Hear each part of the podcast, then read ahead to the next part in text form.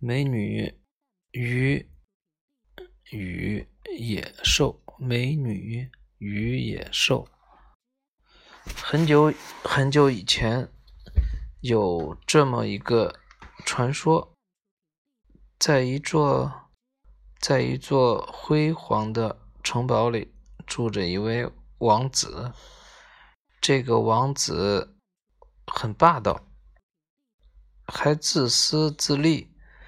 骄纵无礼，住在城堡里的人都很害怕他。只要看到他走过来，都会远远躲着他。每当夜晚来临，都不敢大声说话。一个冬天的晚上，一团团、一簇簇的雪花飞落下来。仿佛无数扯碎的棉花球从天空翻滚而下，城市的房顶上积起了一层厚雪。站在高楼的平顶上望出去，就像连绵起伏的雪山。雪山。这这个时候，城堡里来了一位穿着破烂的老婆婆。上布满了银发，一双粗糙的手爬满了一条条蚯蚓似的血管，血管。那饱经风霜的脸上刻满了皱纹。他献给王子一支美丽的红玫瑰，祈求王子让他避避风寒。王子见他长得丑陋无比。便毫不犹豫地拒绝了他的请求。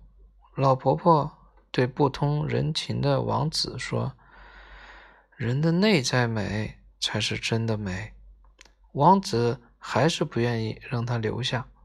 就在这时，丑陋的老婆婆突然变了，变成了一个漂亮的女巫。原来，老婆婆是为了试探王子，为了惩罚王子。女巫施魔法，将王子变成了丑陋的野兽，将他的仆人变成了各种各样的器皿。器皿。女巫在临走时，把玫瑰花留给了他。这朵玫瑰花只能盛开到他二十一岁生日。如果他能在玫瑰花凋谢前，改掉自私的毛病，学会爱别人的同时，能得到对方的爱，魔法就会破解。否则，他永远也无法恢复人形。时间就这样年复一年过去了。在城堡的附近的村子里，有一位单纯善良的少女，名叫贝尔。他平时最大的爱好就是读书。贝尔的父亲叫莫维斯，他最大的爱好就是发明机器。一天，贝尔的父亲要去参加发明展览会，他激动地对贝尔说：“嗯，我发明了一个机器，如果我赢得了大奖。”我们就能过上衣食无忧的日子了。贝尔也感到很高兴，他激动地说：“嗯，祝您好运，爸爸。”夜里，莫维斯和他的同伴费利在漆黑的森林里迷了路。更可怕的是，他们遭遇了野狼的攻击。莫维斯拼命逃脱了追击，追击。来到了王子所在的城堡面前，城堡的大门开着，他冲了进去，门立刻被关上了。野狼被阻挡在外面，而费利则向村庄的方向跑去，也逃离了野狼的追击。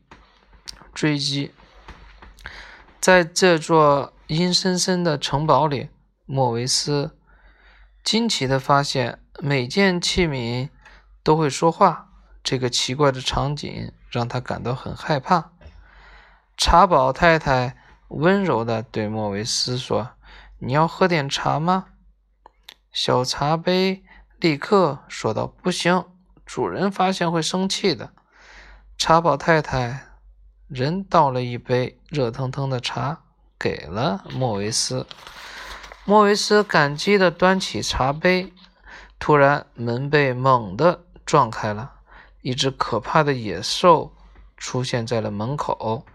他张开嘴，露出尖尖的獠牙，对着莫维斯吼道：“你在这儿干什么？”不容莫维斯辩解，就下令将他关了起来。这边迷路的费利就千辛万苦地逃回了村庄。他回家的第一件事就是跑到贝尔的屋前。他清楚地记得当时发生的一切。他对贝尔说了这几天发生的事情。贝尔明白父亲出事了，于是费利带着贝尔去了当时在森林里碰到的城堡那里。贝尔在浓雾中隐隐约约看到了城堡的大门，他鼓起勇气走了进去。这个时候，城堡里所有的器皿都欢迎贝尔的到来。因为他们认为贝尔就是能解除魔法的女孩。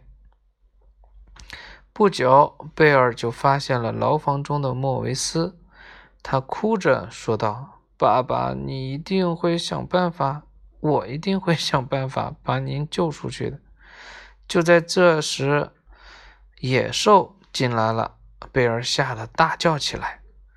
为了换取父亲的自由。贝尔自愿留下来做野兽的仆人。一天，贝尔不小心闯入了野兽的房间，野兽发疯似的大吼：“是谁让你进入我的房间的？”贝尔吓坏了，冲出城堡，跑入森林。森林中的野狼发现了贝尔，毫不留情地向他攻击。幸好野兽及时冲过来时。救了贝尔，贝尔十分感激。从那以后，贝尔和野兽的关系越来越好了。野兽带着贝尔参观书房，贝尔常常念书给他听，教他礼仪。渐渐的，野兽变得不那么自私了，贝尔对他的感情也越来越深。可是，贝尔担心独自一个人在家的父亲。想要回去看看父亲，野兽虽然舍不得，却不愿意让贝尔伤心。于是他忍着悲痛，让贝尔离开了。回村以后，贝尔发现所有人都在说自己的父亲疯了。村里的人十分害怕野兽，于是决定一起去杀了野兽。本来野兽可以打败村里的人。但他想起贝尔教导他要和善，就放弃了攻击。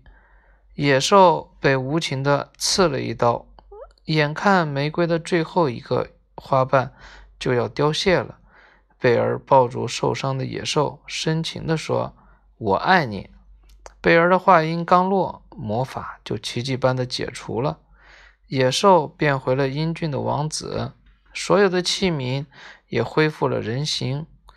他们一起祝福着贝尔和王子的爱情。